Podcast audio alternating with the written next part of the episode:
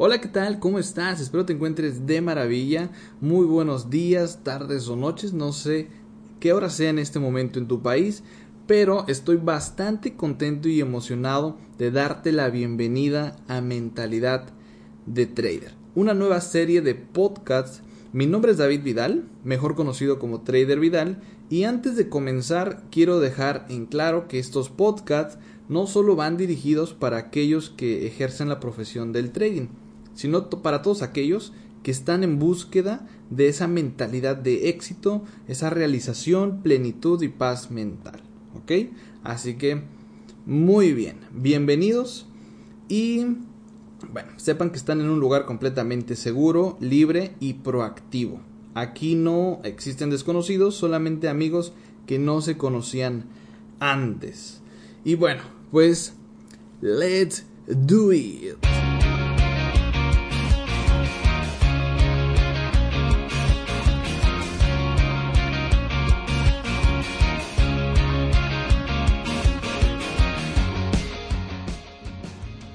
El tema de este día, de este primer podcast, es tan pronto se libera uno del temor, queda libre para ser rentable. Ahora, tal vez si tú estás escuchando este podcast y dices, oye, pero yo no soy trader, no entiendo a qué te refieres con ser rentable, no te preocupes, piénsalo el tema como si fuera queda uno libre para vivir, para lograr esas metas y esos objetivos, ¿ok? Bueno, entonces, mira, e, este podcast lo vamos a dividir de la siguiente forma. Primero vamos a, comenzar de una introducción acerca de lo que es el temor. Después vamos a profundizar en los temores más dañinos, ¿ok? Los que nos paralizan, esos que nos, nos, evitan lograr esos objetivos que tanto deseamos. Y al último vamos a ver cómo esos, eh, esos temores nos eh, nos afectan a todos los que estamos en esta bonita profesión del trading, cómo nos hacen pedazos y cómo nos pueden arruinar ese sueño de lograr la rentabilidad. ¿Ok? Así que, bueno, entonces ya vimos el tema. Muy, muy, muy bueno, muy interesante, muy poderoso. Y para comenzar, quiero, eh, eh, quiero leerles la siguiente afirmación. voy a hacer mi voz de locutor que no tengo, ¿verdad? Pero bueno, ahí les va. El Creador confirió al hombre la prerrogativa de actuar sobre su propia mente. Debió ser la finalidad de Dios el estimular al hombre para que viviera su propia vida, pensara sus propios pensamientos, fijara sus propias metas y las alcanzara. ¡Wow! Poderosa. Si necesitas volver a escuchar, regrésale unos cuantos segundos porque está muy poderosa esta afirmación que acabamos de leer. Entonces, con esta afirmación eh, se me viene a la mente que, bueno, pues eh, una pregunta importante. ¿El temor es una decisión? ¿Ok? Creo que es una buena pregunta, ¿estás de acuerdo? Porque si Dios nos da esa libertad de pensamiento, entonces el temor pues es una decisión. ¿Ok? Ahora, vamos a ir llegando a la respuesta a esta pregunta. Otra pregunta muy buena y básica sería ¿qué es el temor? Vamos a comenzar por ahí. ¿Qué es el temor? Buscamos definiciones rápidamente en Google y hay dos definiciones. La primera te dice miedo que se siente al considerar que algo perjudicial o negativo ocurra. Bueno, dato curioso dice la palabra siente, miedo que se siente. Ahorita vamos a, profundizar un poquito más ahí. Veamos la definición 2, dice sospecha Ah, caray, esa palabra interesante. Sospecha de que algo es malo o puede conllevar un efecto perjudicial. ¿Ok? Ahora, fíjate bien, en la primera definición dice la palabra siente, como te decía. Es una palabra que como que ah, me genera esa curiosidad, ¿no? Ese, ese... ¿Por qué dice siente? Así que yo te pregunto en este momento, ¿qué pasaría o qué pasa si tú te comienzas a imaginar cómo estás partiendo un limón, lo miras todo jugoso, y lo comienzas a exprimir directamente en tu boca. ¿Sientes esa sensación salivosa? Ok, si lo lograste imaginar, creo que lo estás sintiendo. Ahora, pregunta, ¿fue real? No lo fue. ¿Estás de acuerdo? No lo fue, fue tu mente. Ah, ah, ¿Lo provocó tu mente? Pues sí, obviamente, lo provocó tu mente. Ah, así que el, el temor te puede hacer sentir que es real, te puede hacer... Sí, ya lo, ya lo vimos. Con este ejemplo que te acabo de dar, de esto que nos imaginamos, creo que queda bastante claro, ¿no? Ahora, la definición 2 te dice sospecha. Vamos a ver qué significa sospecha. Creencia o suposición. Por lo tanto, se me viene a la mente otra pregunta. De, sería, eh, eh, ¿esto es algo mental o, o falso? Porque si el significado de sospecha es creencia o suposición, suponer no quiere decir que sea real, De que tú lo creas tampoco quiere decir que sea real, ¿no? Por lo tanto, en, en conclusión, podríamos definir que el temor sí, eh, con la pregunta inicial que teníamos del temor es una decisión, creo que sí. Creo que esto me hace entender que ese temor al final es una decisión, ¿ok? Que es algo mental. Ahora, Claro que hay de temores a temores. Si tú te encuentras, este, no sé, en un viaje y estás por alguna selva y te encuentras un tigre, eh, creo que eso va a ser miedo. En lugar de temor, va a ser terror y va a ser totalmente real, ¿no? Y por tu vida, ¿no?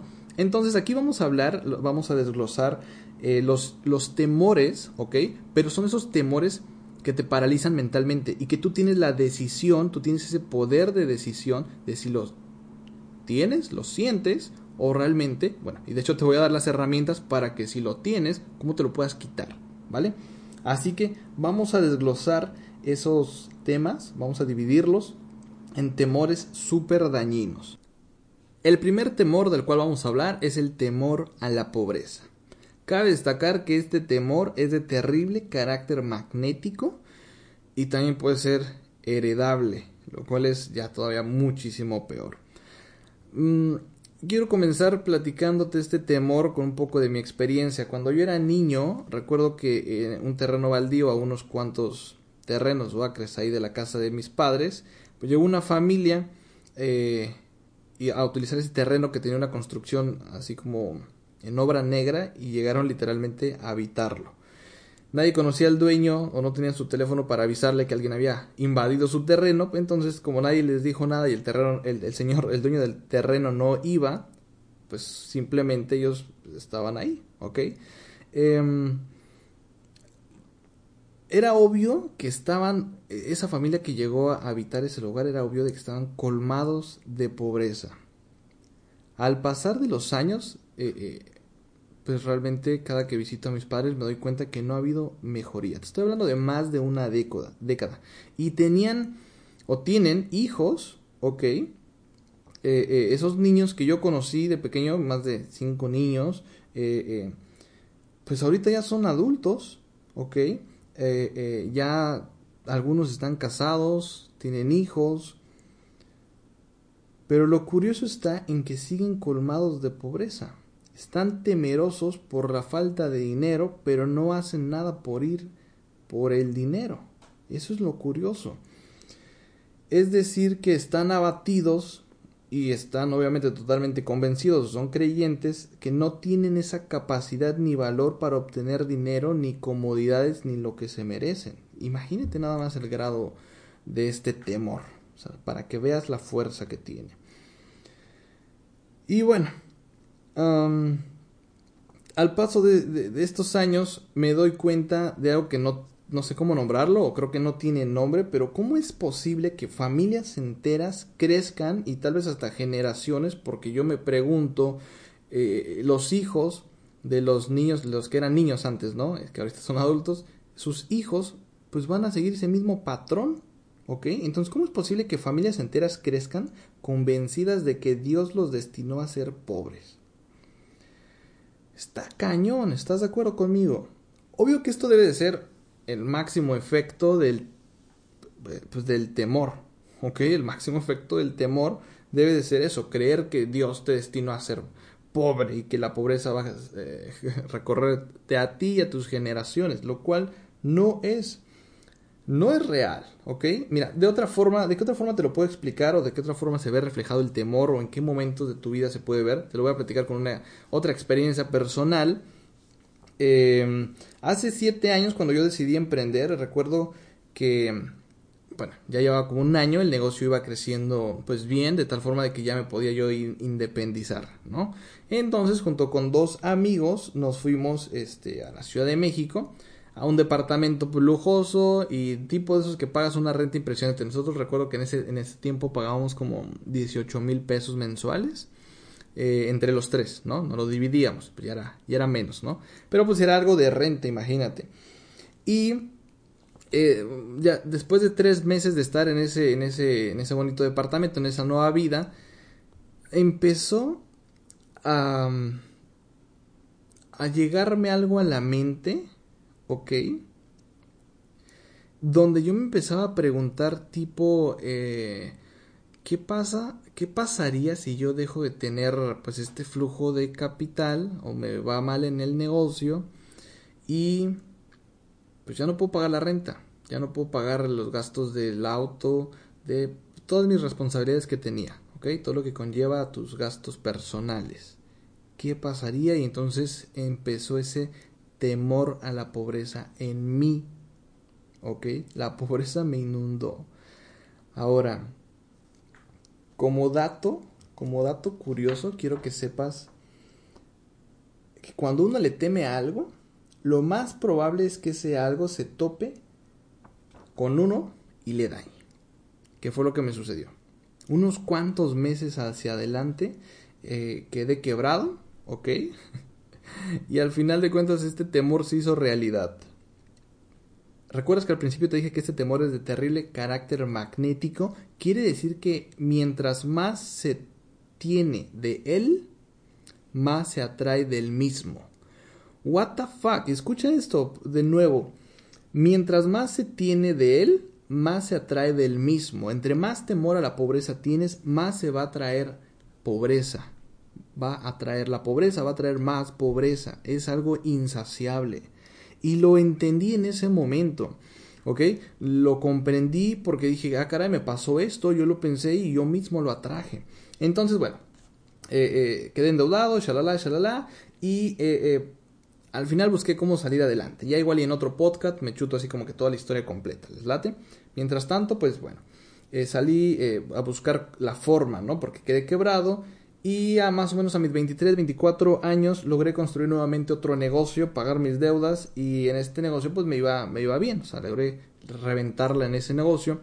Reventarla quiere decir que más o menos pues estaba yo sacando en promedio unos 5 mil, 6 mil dólares mensuales. Para un chamaco de 23 años creo que es bastante muy bueno, ¿no?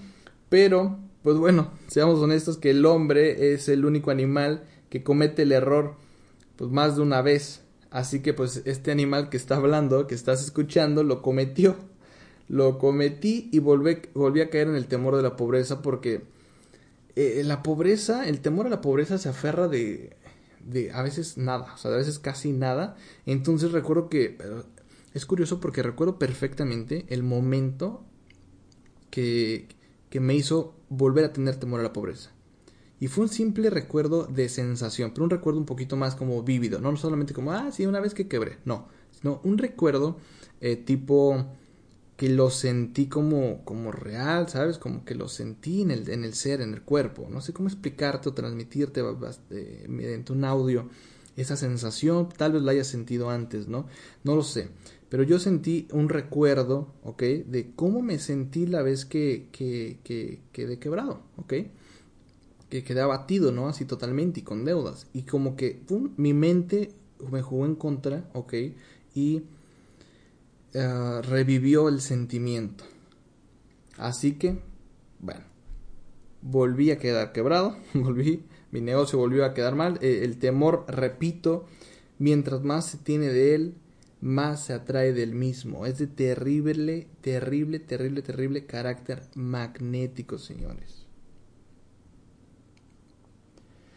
Y bueno, esta segunda vez fue muchísimo mejor en el sentido de que ya obtuve eh, unos pasos exactos y precisos de cómo mantener ese temor eh, eh, de la pobreza lejos de uno y cómo salir en dado caso de que uno lo tenga. Porque es fácil, cuando ya saliste es fácil dominarlo, ¿ok?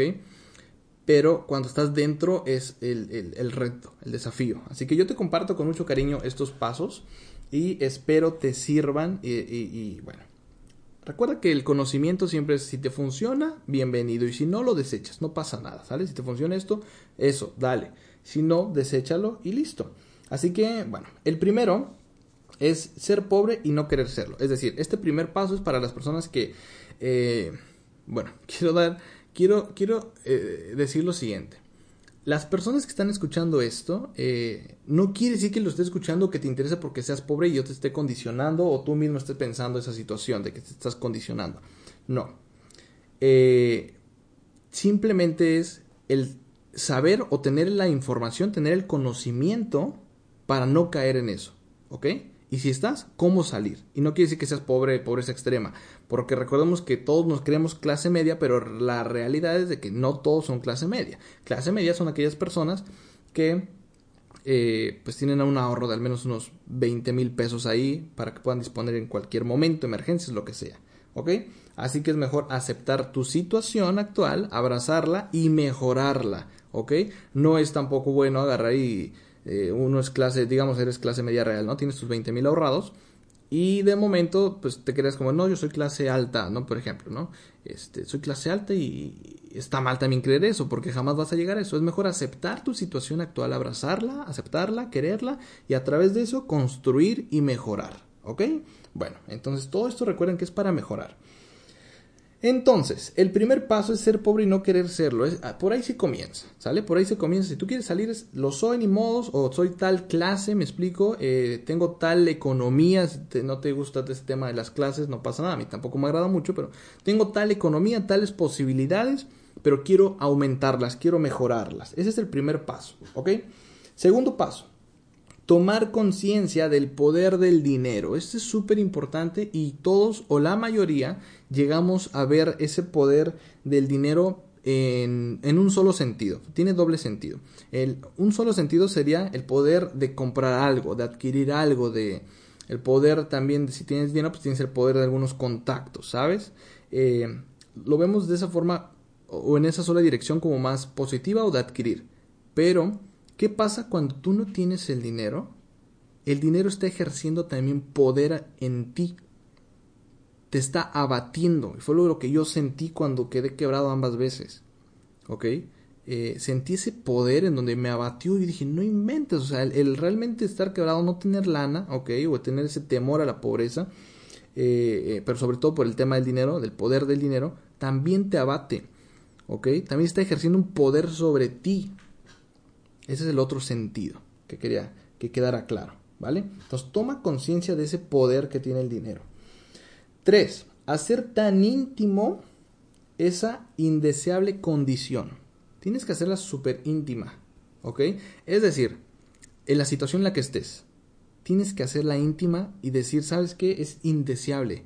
No me gusta sentirme limitado en que voy a eh, no sé, a la plaza y veo unos tenis X marca y simplemente digo, no, porque todavía tengo buenos mis tenis. ¿Sabes? Esa sensación indeseable de que tú digas, me gustaron, si ya tengo eh, 20 eh, tenis, ¿por qué no 21? ¿Por qué no 22? ¿Sabes? Y no se trata del tema de gastar y gastar y gastar, o sea, tampoco se confunda, pero sí quiero que entiendas eh, que haces tú íntima esa sensación indeseable, esa condición que no te gusta, ¿sabes? O tipo, eh, no tengo reloj, ¿no? Pero te gustaría un reloj porque tú ves hombres o mujeres que visten con reloj y te gusta, ¿ok? O a lo mejor traes el reloj económico, este, y no quieres, quieres un, eh, hazlo íntimo y que sea indeseable esa condición. De hecho, este tercer punto es donde tú te mayormente, ¿ok? O sea, te puedes aferrar y totalmente derrotar el temor a la pobreza. ¿Sale? Porque ya es un deseo ardiente dentro de ti de que esa condición ya es indeseable y entonces hay motivación absoluta, ¿ok? Y le están metiendo más fuego y fuego a, la hoguera. Bueno, cuarta, edúquese siempre. Educarse siempre, señores. Esa es la cuarta. Estamos en un momento en donde la, la información nos llueve y nos llueve hasta de más, seamos honestos. Y ese es el problema, que nos cansamos, ahí tengo un tip, ¿sale? Ahí tengo un tip millonario.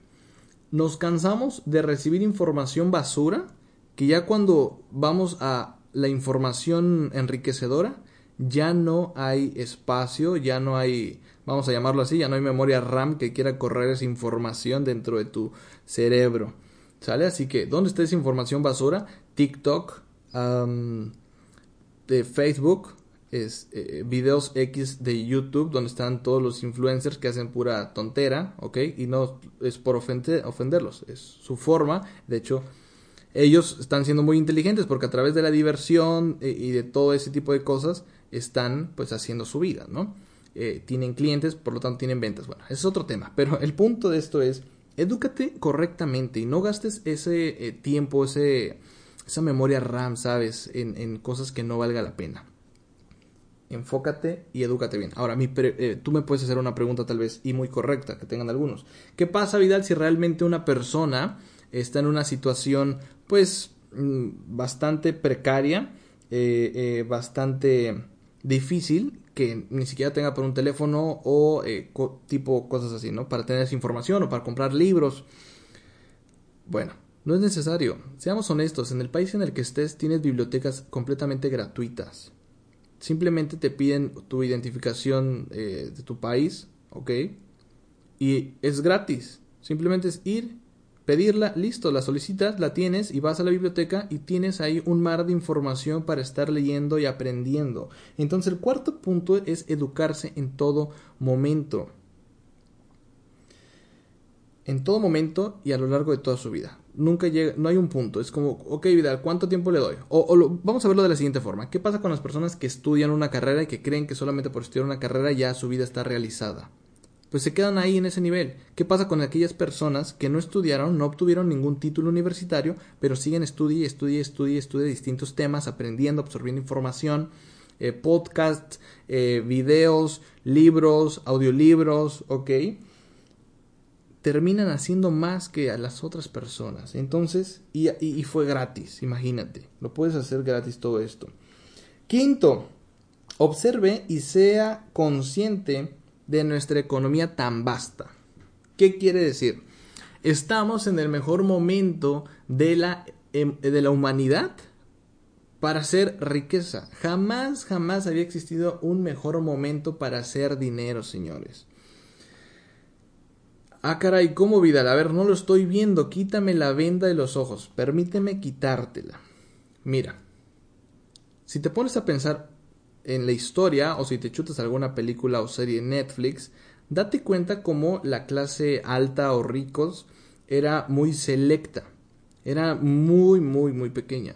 En la actualidad, no es así. Digo, sí, eh, siguen existiendo un porcentaje mucho menor todos los multimillonarios, pero porque tienen algo diferente en la mente, ¿no? Ya lo hablaremos en otro podcast, pero el punto de esto es que en la actualidad es más fácil crear multimillonarios. Y ahora, tal vez ni siquiera eh, desees ser multimillonario, porque a lo mejor puede ser una responsabilidad muy grande, pero lo que tú deseas a lo mejor es poder tener bien tu hogar, tener bien tu auto, tener, eh, eh, pues para poder viajar, tener esa tranquilidad y paz interior, lo puedes hacer, no tienes que ir a ser millonario si es lo que no, no es algo que te mueva, ¿ok? Si no sabes en qué vas a gastar todos esos millones o cómo los vas a invertir, cómo vas a beneficiar, me explico, a la humanidad con todo ese dinero, pues eh, lo que yo quiero que quede claro realmente en este punto es que estás en el mejor momento en donde tú puedes reventarla, ya sea el Internet, ya sea un negocio eh, de servicio, ¿ok? Ya sea un negocio tradicional, ¿ok? O ya sea siendo un excelente empleado, ¿ok? Si tú quieres subir adelante, seguir adelante y escalar eh, en tu trabajo, sea un excelente empleado, ¿ok? Lo puedes hacer todos, ahí tengo un tip para todas esas personas que quieran hacer un ascenso en su trabajo. Los dueños de las empresas son los fan número uno de los empleados con mentalidad de éxito.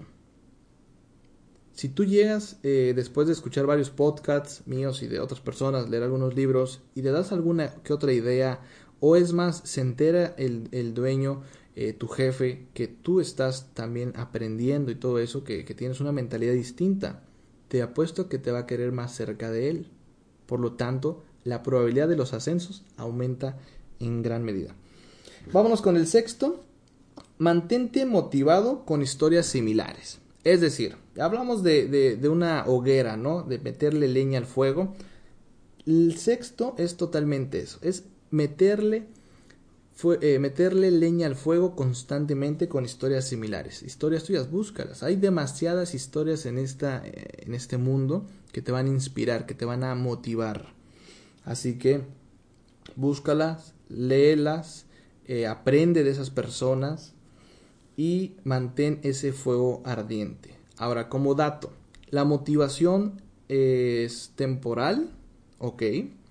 Aunque le estés mete y mete leña, es temporal pero es preferible que le metas mucha leña en los primeros meses para que después eso se haga una disciplina y con disciplina ya eres totalmente indestructible, ¿sabes? Aunque no haya motivación, tú lo vas a seguir siendo.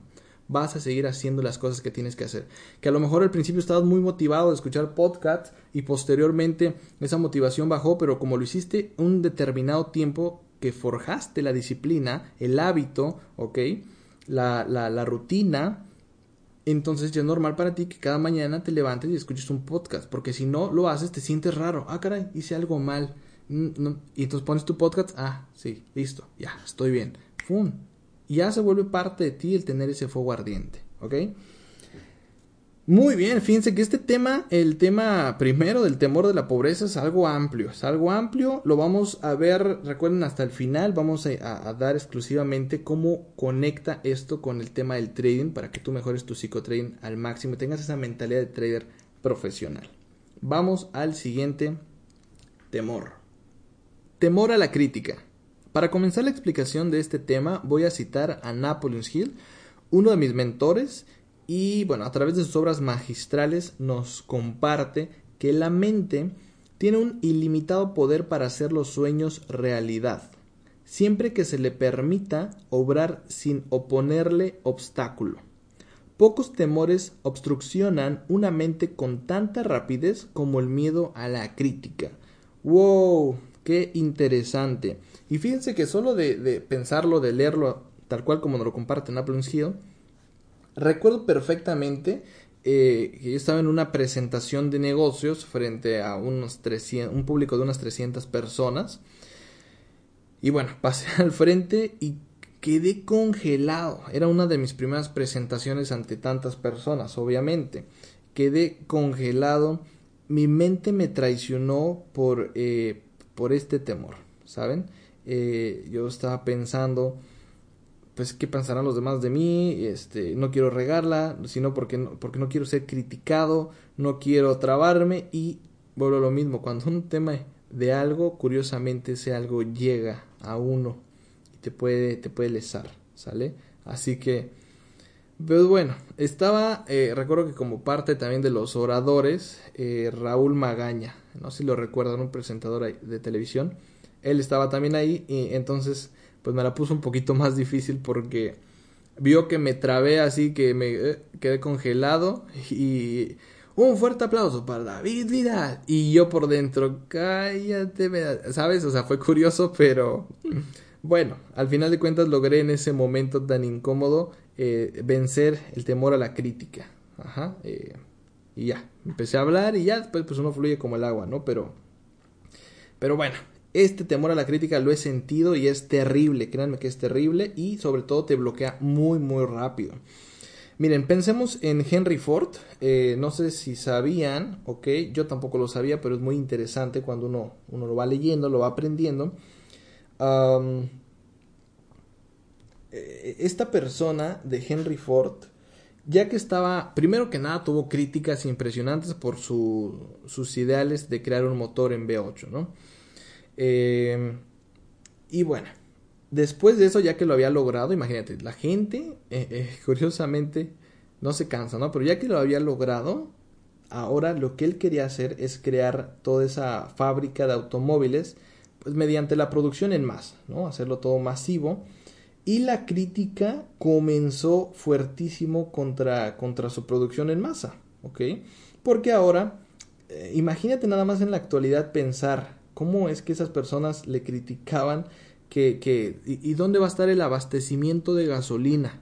Eso es lo que le criticaban. No, no estás bien, ¿cómo vas a producir en masa? ¿Dónde va a haber el abastecimiento de gasolina? ¿Dónde va a haber la producción o el abastecimiento del caucho? Ni los materiales necesarios para que puedas producir. O sea, y ahorita lo pensamos, imagínate. O sea, por eso Henry Ford nadó y sus logros son muy aplaudibles porque logró todo en contracorriente, no fue fácil. O sea, todos queríamos o todos quisiéramos haber sido a lo mejor tal vez Henry Ford en ese tiempo, pero no fue nada sencillo. Y sobre todo por este tema de la crítica, porque no solamente eh, era crítica como de cualquier ex persona, sino crítica también de banqueros, empresarios y todo tipo de, así de personas. Imagínate, fue, fue complicado. Es importante que sepamos que la mayoría de críticas proceden de tu círculo más cercanos. Y esto va a ser duro, duro de resistir. Y es mejor que lo sepas de una vez si tú estás en el camino eh, del emprendedurismo, si eres emprendedor, si estás por emprender, si estás en el camino del trading o en lo que tú quieras eh, eh, desarrollar, ¿ok? Que supere tu zona de confort, tus límites. La mayoría de críticas van a proceder de tu círculo más cercano y va a ser duro, pero es mejor que lo sepas ahorita para que ya te estés preparando en dado caso de que surja noventa y tantos por ciento es así, ¿ok? Pero hay un porcentaje de familias que no lo son y qué padre. Ojalá haya más de esas familias. Y las que no, pues que lo vayan aprendiendo, ¿vale? Ahora, con el tema de Henry Ford, eh, la forma en la que él logró superar la crítica fue aferrándose a un motivo de amor. En algún otro podcast vamos a hablar acerca de los motivos y está muy muy interesante ese podcast. Lo estoy preparando ya. Eh, espero les vaya, creo que les va a gustar bastante ese también. Ahora, ¿Por qué el tema de amor o por qué el motivo del amor? Porque su esposa le decía, sigue adelante sin hacer caso a las críticas. O sea, su esposa se lo repetía todos los días. Cuando todas esas críticas estaban inundando al señor Henry Ford, ella le decía, sigue adelante sin hacer caso a las críticas o de las críticas. Qué interesante y obviamente por ese amor con su esposa, Imagínate nada más. Es, es una buena medicina en cuestión de la, del temor a la crítica. Ahora, eso tú puedes hacerlo, ¿sabes? Em, aferrarte a algo que ames, aferrarte a eso. Yo en lo personal, en lo personal, soy un tipo de cabeza dura. Alguna vez lo escuché en un podcast eh, bastante interesante que hablaba de las personas cabeza duras, ¿no? Y normalmente yo tenía el concepto diferente a mí me habían enseñado, desde tipo la escuela, cosas así, que el cabeza dura es aquella persona que no aprende, que está, que es, o sea, que es necio, que es terco, pero como que hacia lo negativo, ¿sabes? O sea, como a lo, a lo, pues no, no va a aprender, es terco, va por el mal camino y ese tipo de cosas, ¿no? Pero en ese podcast que yo escuché, muy curiosamente, el tipo te dice, sí, eh, a mí me decían que era un cabeza dura, era un millonario, ¿no? En una industria. Y él decía eso, eh, que, a mí desde chiquito me dijeron que era un cabeza dura. Y yo entonces de grande pues dije, sí es cierto, tienen razón, soy un cabeza dura. Cada que me estaban criticando por mis proyectos, por mis sueños, por mis metas, recordaba yo que era un cabeza dura y que no los iba a escuchar. Entonces esa es una forma, es una herramienta excelente para evitar que el temor a la crítica te llene y te inunde. ¿Sabes? Entonces yo desde ese momento que escuché ese podcast, hace unos 5 años, tal vez un poco más, yo me repetía y decía, sí, es cierto, yo soy un cabeza dura y cada que había una crítica hacia, hacia mí, mis objetivos, mis sueños, mis ideales, lo mismo. Soy un cabeza dura, soy un cabeza dura, así que puedes repetírtelo, te lo comparto. Otro mantra que te quiero compartir sobre este mismo eh, tema, bueno, antes de compartirte el mantra, quiero quiero compartirte eh, otro, voy a citar nuevamente a Napoleon Hill y quiero compartirte que él, él piensa algo muy interesante y dice, el fracaso como otras formas de miseria quiere compañía. Ah, caray. El fracaso como otras formas de miseria quiere compañía. Es decir, que mm, una cosa es eh, dar oídos a los consejos de personas que tienen resultados, ¿ok? Que realmente dominan el tema en cuestión y con resultados, no solamente porque ah, tengo un título o ese tipo de cosas, ¿no? Tengo un, resultado que me respalda. De esa forma, ok, das oído, me explico, escuchas esta crítica. A mí me encanta escuchar, o sea, no soy cabeza dura cuando quien me está hablando es una persona con resultados. Es, pues, es por eso que yo puedo hablar de que tengo mentores y tanto mentores de libros como mentores físicos o que en persona que he conocido. Y eh, a todos ellos les presto toda la atención del mundo. Y si me dicen, mira, aquí la estás regando, ok, presto toda la atención, recibo la crítica constructiva, ok, recibo la, el, no sé, como lo quieras ver, el, regaño o el, la palmadita de, a ver, mijo, aplícate, ¿ok? O crítica constructiva. Pero si viene de esa persona con resultados, estoy totalmente abierto, soy súper enseñable. Pero cuando es de personas que no tienen el resultado y todavía con eso quieren hacer esa crítica y aparte tú te das cuenta que viene como con un poquito de toxicidad, un poquito acá de veneno, pues entonces eh, ahí es donde sí soy cabeza dura, ¿ok? Y entonces date cuenta lo que nos dice Napoleon Hill. El fracaso, como otras formas de miseria, quiere compañía. Es decir, que tú vas a recibir un montón de críticas, sobre todo de personas que tienen un fracaso, ¿ok? Que son fracasadas y que quieren, quieren tu compañía, quieren que, que vayas, que estén ahí cotorreando los dos, tranquilos. Así que, señores, señoritas, todos, por favor, cabeza dura. Vámonos al siguiente, temor. Temor a la mala salud. Wow, interesante también el tema. Estoy seguro que en este instante uno de los temas más comunes en todo el mundo es el tema del famoso COVID-19, el tema de la pandemia. Pero también estoy seguro que aún al menos un 80% de los que están escuchando este podcast y de las personas que tú conoces sintieron algún síntoma, tuvieron algún síntoma eh, y en ese momento empezaron a vamos a llamarlo a paniquearse o a estresarse o a mal pensar, no, ¿sabes qué? Creo que tengo COVID, porque y te pones a investigar ahí toda la información del COVID y que sí, mira, es que a mí me dolió la garganta o tuviste un dolor de cabeza que puede ser muy común y que a cualquiera nos puede pasar porque te alista el sol, te insolaste, porque no estás tomando agua correctamente, por que no dormiste bien, porque la música está muy alta, por muchísimos temas externos al COVID, ¿no? O sea, que no son COVID y de momento tú ya estás pensando que es eso. Y como lo mencionamos en el tema de temor a la pobreza, aquí también aplica, y de hecho aplica en todo, pero lo voy a explicar con distintas palabras. temer a los males eh, normalmente se termina acarreando sobre sus personas los mismos males que tanto le temían. Imagínate nada más. Yo creo que todos tenemos esa, ese tío, tía ya mayor, o tal vez hasta los mismos padres. Eh, si tú eres mayor y estás escuchando este podcast, tómate muy en serio este tema eh, del terror, temor, terror puede ser también, pero el temor a la mala salud, tómalo muy en serio. ¿Ok? Y sobre todo los consejos de cómo tú lo puedas evitar. Espero te sirvan de verdad de todo corazón.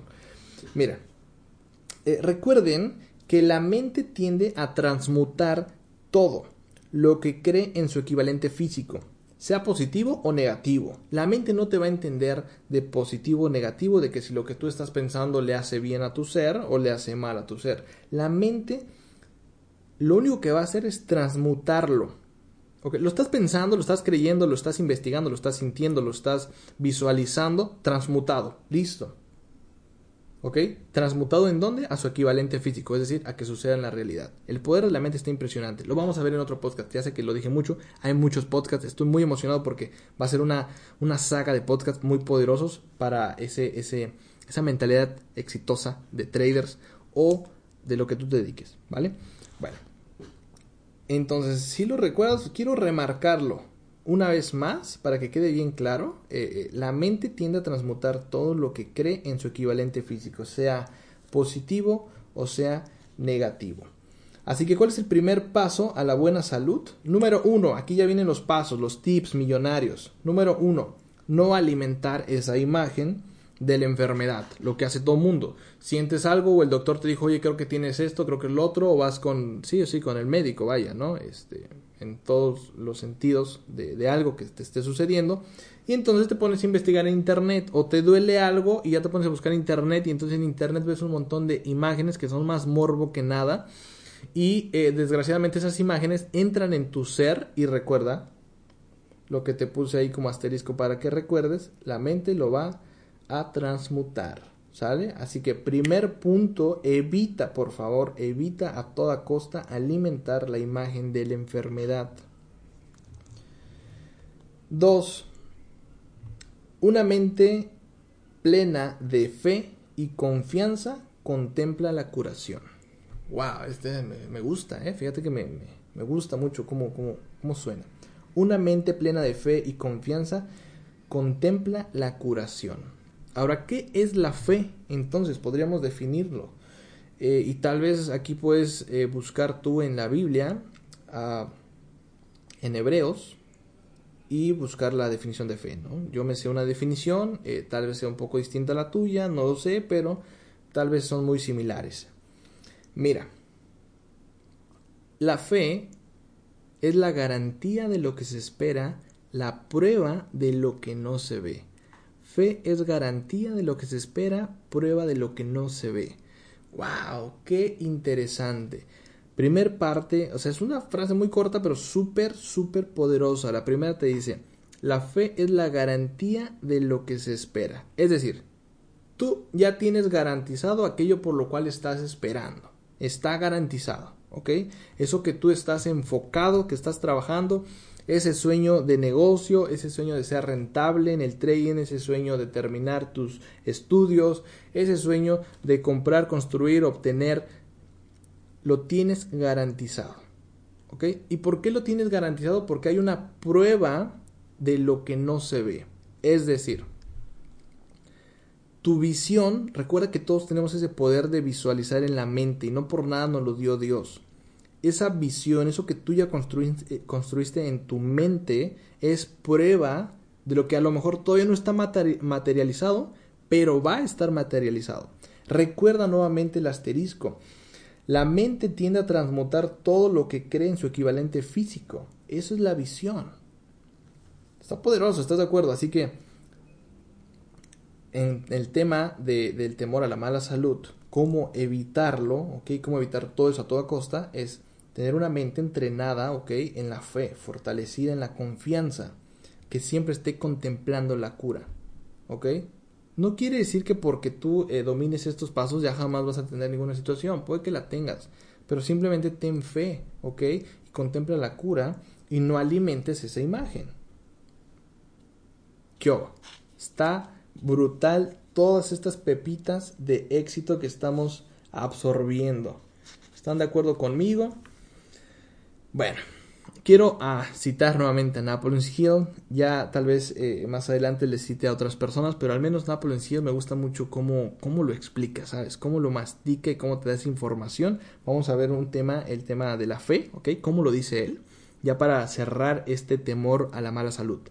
Y dice, mm, la fe es el más grande de todas las curas. La fe es la más grande de todas las curas.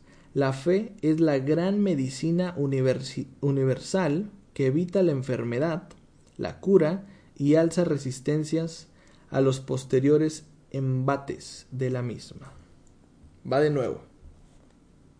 La fe es la más grande de todas las curas. La fe es la gran medicina universal que evita la enfermedad, la cura y alza resistencias a las posteriores embates de la misma. ¡Wow! Wow, wow, wow. Me gusta, me fascina la verdad cómo lo expresa Napoleon Hills, así que se los comparto con mucho cariño. Y bueno, con esto prácticamente cerramos este tema, el tema del temor a la salud y nos vamos con el siguiente. Temor a la pérdida del amor. Y antes de que me digas, ah caray, ¿qué tiene que ver esto con, con que yo, yo quiero ser rentable en el trading Vidal, por favor, yo quiero ser exitoso, no, no me hables de amor, estoy concentrado en esto. Quiero, quiero que imagines, quiero que recuerdes esas relaciones que has conocido que derrochan amor, miel, que aparte de ellos son exitosos, aparte de ellos se llevan muy bien, tienen una excelente sincronicidad, están muy bien conectados, él apoya a ella o ella a él o él a él o ella a ella, como sea en la relación, ¿no? Aquí no tenemos ese, aquí no juzgamos a nadie, todos somos amor y está perfecto. Entonces, tú visualiza esa relación, ¿sale? Con la que, te inspira, que dices, no inventes. Nada más quiero que observes cómo esas personas están atrayendo más éxito con, de, forma mucho más rápida también cuando estás conectado con el amor, cuando este temor a la pérdida del amor no está contigo. Y esto comienza desde el temor a amar a alguien. Y por ejemplo, muchas veces me preguntan o vienen conmigo algunos traders eh, que tenían cuentas grandes, perdieron lana eh, y después de eso, pues también vinieron otras cosas como tipo ruptura, a lo mejor de la relación, y vienen conmigo abatidos y me ¿qué onda? ¿Qué está pasando? Es que mire esto, ya no puedo levantar en el trading y así, ¿no? Entonces, por eso es importante este tema, ¿ok? Porque solamente ponte a pensar en el ejemplo que te acabo de contar o comentar. Esta persona quema una cuenta y a través de ese temor de la pobreza, ¿ok? De que perdió lana, de qué voy a hacer, ¿ok? Temor a la pobreza, tal vez desencadenó el temor a la pérdida del amor, porque tal vez se sintió no merecedor de, no, de que le perteneciera el amor de esa persona. Recuerda que el tema del amor tiene dos palabras que eh, son muy distintas en significado con respecto al amor, pero se parecen un poco, tipo poseer y pertenecer. Poseer es egoísta, es como si poseyeras un objeto, ¿ok? Y, va enfocado hacia el temor. Pero pertenecer va enfocado hacia el no encadena, ¿ok? Es recíproco y no teme. Entonces, eh, muchas veces el, tema de éxito eh, viene desde que tú no estás abierto a amar una persona, A entregar, a, que le pertenezca tu amor, a que te pertenezca también su amor, y por lo tanto, ah, eh, eh, eh, no lo hace uno porque tiene temor a perderlo después, ¿sabes? Y entonces lo estás perdiendo desde antes de poderlo perder realmente. Vamos a pensarlo así, ¿no? ¿Ok? Lo estás perdiendo desde antes de darte la oportunidad de ese tema del amor. Y es importante porque cuando uno está con ese amor, en esa... El amor es, es crear, ¿sabes? El amor es multiplicar. El amor es, eh, es, es, siempre va a ser sumar, multiplicar, nunca dividir ni restar. Así de sencillo, ¿ok? Entonces, si tú en tu enfoque global, recuerden que somos seres de equilibrio, así que si en tu enfoque global metes este punto, ¿ok? Del amor, todo se suma y se multiplica mucho más rápido. Entonces identifica bien cuál es la situación, ¿ok? Identifica si esto es algo que a ti eh, a lo mejor es el piecito por donde se está cojeando, identifícalo, no pasa nada, yo te lo comento aquí para que lo identifiques, si es algo, pues bueno, ya sumé en, a lo mejor, es como si fuera una lámpara, ¿no? Ah, te alumbré donde podría estar ahí la, la ruptura, ¿no? Eh, eh, donde podría estar ahí el, la tuerca flojita, ¿no? Simplemente apriétala y listo, de eso se trata, de que nos mejoremos constantemente. Así que nos vemos en el próximo temor, que es temor a la vejez. Bueno, un tema que también me parece bastante interesante, ya que mm, yo recuerdo que cuando cumplí 28 eh, años, fue como que, ah, caray, ya, eh, ya estoy cerca del tercer piso y entonces empiezo uno a preocuparse, o al menos me pasó a mí, eh, a preocuparme el tema pues de mi edad. Aunque por otro lado, tal vez personas de 40, 50 años podrían decir, no inventes, ¿cómo te vas a preocupar si estás en 28 años, eres un chamaco? ¿No? y tal vez personas más pequeñas, pues de igual forma. Ahora es curioso porque normalmente cuando a, amigos, yo recuerdo cuando estábamos en la, edad de estar cumpliendo los 20 años, todos eran como, no inventes, ya tengo 20 años. Y entras como a esa etapa de reflexión, que a veces no haces mucho, y hay quienes sí, ¿no? Pero eh, el tema de la vejez es, es algo personal, ¿no? Es algo dependiendo tu edad, es algo íntimo, es algo que tú mismo vas a pensar. Eh, pero lo que yo quiero compartirte, compartirte aquí es que no te afecte en lo absoluto, que no te que te motive más que te afecte, ya que la naturaleza nunca quita nada sin sustituirlo por algo de igual importancia potencial. Es cierto que tal vez eh, conforme avanza la edad, tal vez pierdes ciertos beneficios eh, de tu juventud como tema a lo mejor físico, corporal, motriz, ¿ok? Pero te agrega sabiduría. ¿Cuántos jóvenes quisieran la sabiduría de los adultos mayores y los adultos tal vez quisieran esa juventud, pero te voy a decir algo, ninguno está peleado. Ninguno está peleado con el otro. No quiere decir que se necesiten forzosamente y que si no ya la vida se acabó. Para nada, ¿eh? Recuerden esta frase, la naturaleza nunca quita nada sin sustituirlo por algo de igual importancia potencial. Así que ve qué es esa importancia potencial que se está añadiendo a tu vida. Y es, es, es, es bastante eh, común.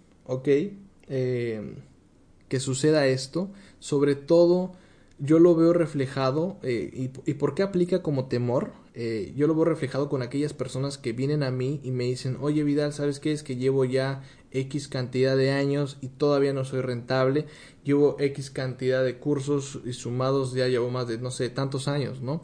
Y simplemente no estoy teniendo resultados, entonces y veo que ya es más que el, el, las ganas, veo que se pierde el enfoque, ¿sabes?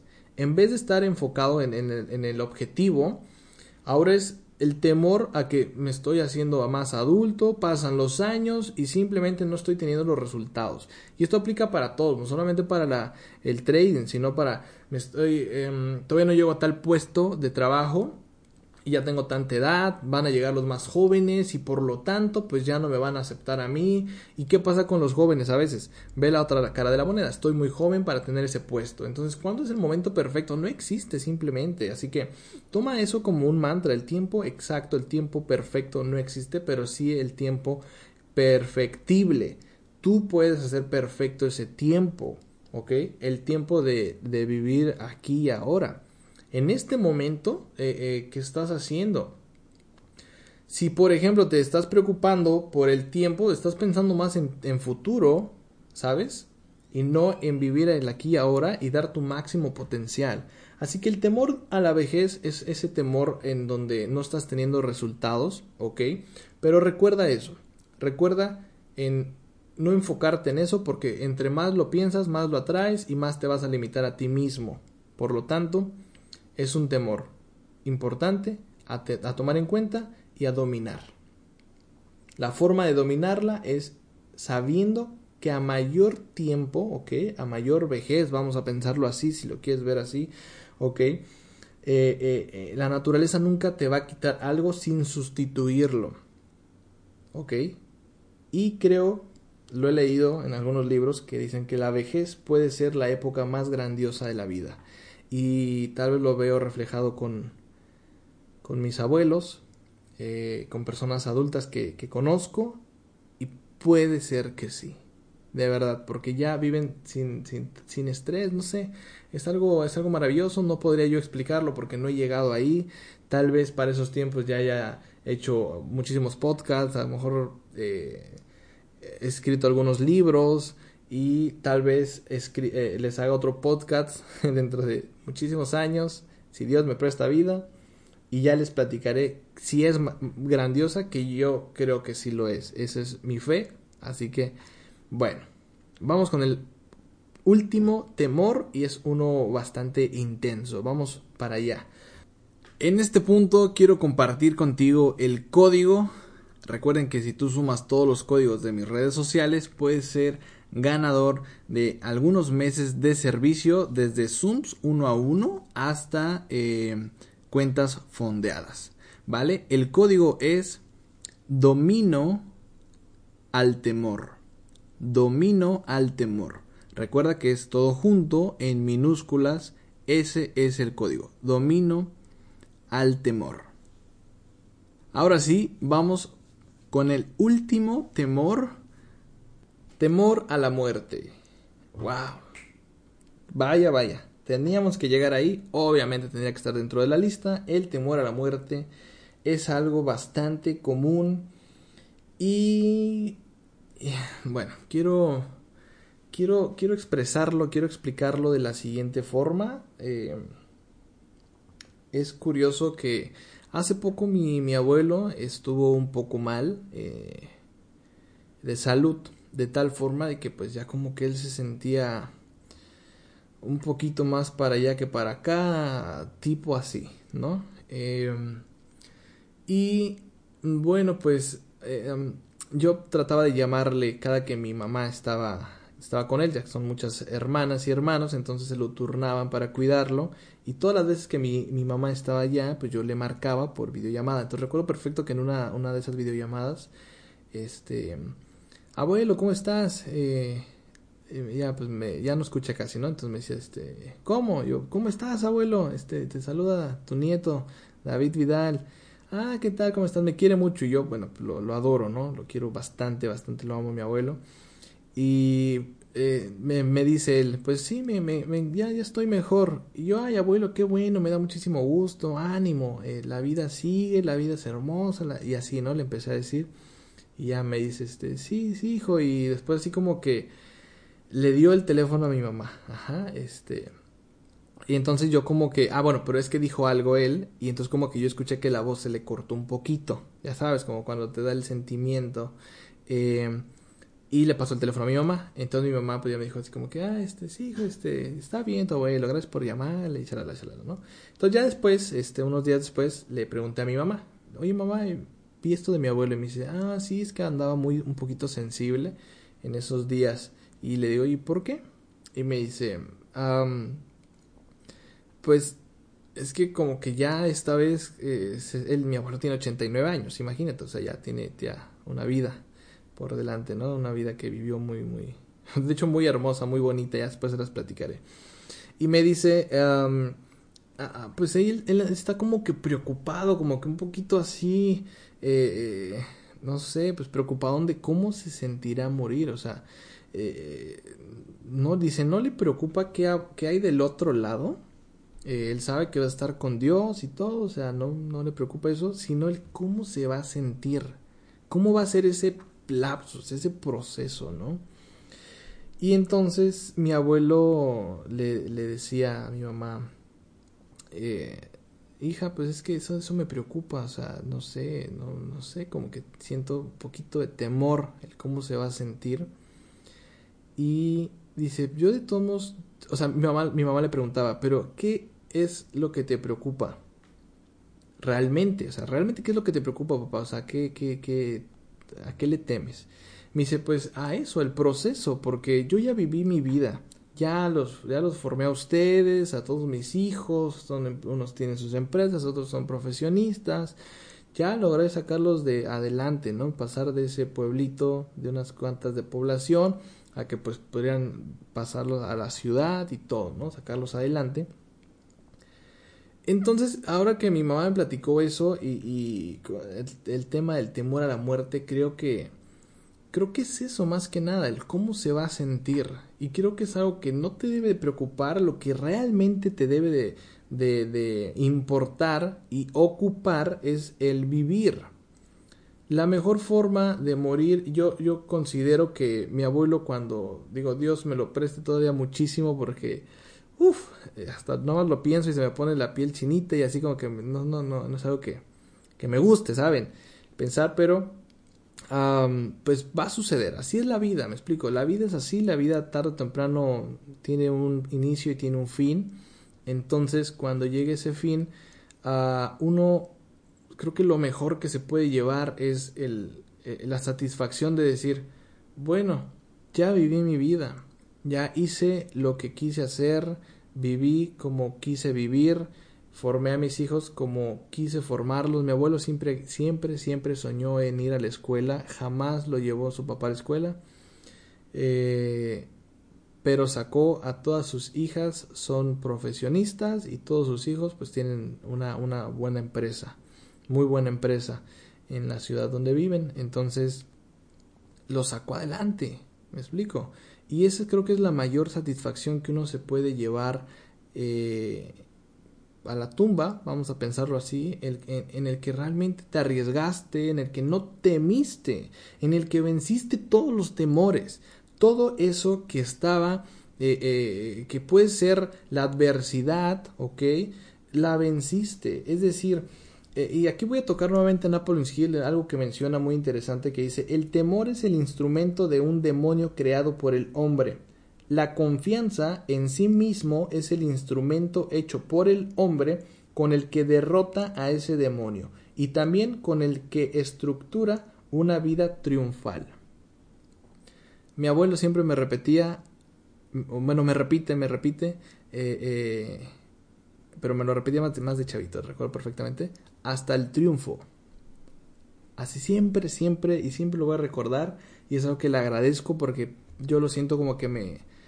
Eh, fue algo que me... Mm, me programó, ¿saben? Y, siempre me decía, hasta el triunfo, hijo, hasta el triunfo, hasta el triunfo. y siempre lo voy a recordar eh, porque esa confianza que tiene mi abuelo, ese instrumento que él aprovechó de confianza en sí mismo, es lo que hizo que pasara pues él de un realmente es un pueblo muy chiquito, es un pueblo súper chiquito que no había futuro y que a pesar de que han pasado de verdad demasiados, demasiados años, estoy hablando de tal vez unos 50 años o tal vez unos sí, 40, 50 años, pues sigue sin avanzar ese pueblo. Mi abuelo tuvo la confianza en sí mismo de decir, no, aquí no, aquí no es donde la van a armar mis hijos, vámonos. Y se fue así. Recuerdo claramente cuando una vez me, me platicó mi abuelo que, que estaba, o sea, que ya se había llevado a toda la familia, a todos los hijos, en un cuartito así apenas y pequeñito, eh, que no tenían ni para la comida y que el perro que tenían llegó con una gallina del vecino, o una gallina de por allá, ¿no? O sea, quién sabe dónde, no era del vecino, pero lejos, una gallina, y que la agarró mi abuelo, le quitó la gallina y le dijo a mi, a mi abuela, en paz descanse, ahí está, ahí tenemos carnita para hazla rendir mientras consigo la chamba. Entonces, es eso, ¿saben? Eh, espero que, que, platicarles un poco de la historia de mi abuelo, digo, no está completa, pero un poco de lo que ha pasado ahorita, eso es muy fresco, les pueda eh, dar a ustedes una perspectiva más grande del temor a la muerte, que es algo que no debería realmente afectarnos en lo absoluto, el temor a la muerte, sino el temor realmente a no aprovechar la vida. Y en general, de todos los temores, recuerda que el temor es un instrumento, ya sea de cualquiera de los que ya hemos hablado o que se te ocurra algún otro. Es un instrumento creado por el hombre. Es un instrumento de un demonio creado por el hombre. La confianza en sí mismo es el instrumento hecho por el hombre con el que derrota a ese demonio y con el que estructura una vida triunfal. Prácticamente son eh, todos los temores que quiero compartirles, ¿ok? Y bueno, después de poner un poquito emotivo, es momento de finalizar este primer podcast. Creo que quedó bastante claro dentro de cada eh, temor, dimos también ejemplos, ya no veo eh, que tengamos que dar esa conexión al final como habíamos acordado porque me lo salté y lo hice en cada temor. Pero bueno, creo que estuvo bastante bien, bastante claro, bastante masticable. Y quiero darles las gracias, quiero darte las gracias a ti que me estás escuchando. Gracias por, por escucharme y sobre todo te felicito, te reconozco que te estés dando esa oportunidad de absorber información eh, de valor, información que te lleve a ese eh, objetivo que tú estés deseando. Y recuerda, si hay información de aquí que creas que no es para ti, que no te suma, no pasa nada, simplemente eh, pues tírala y listo, ya, no le hagas caso, no, no, y, no pasa nada, así es, así es la, la, la vida, así es el conocimiento, y a veces fórmulas de éxito que han llevado a personas al éxito no funcionan para otras. Así que por esa razón te lo comento, ¿vale?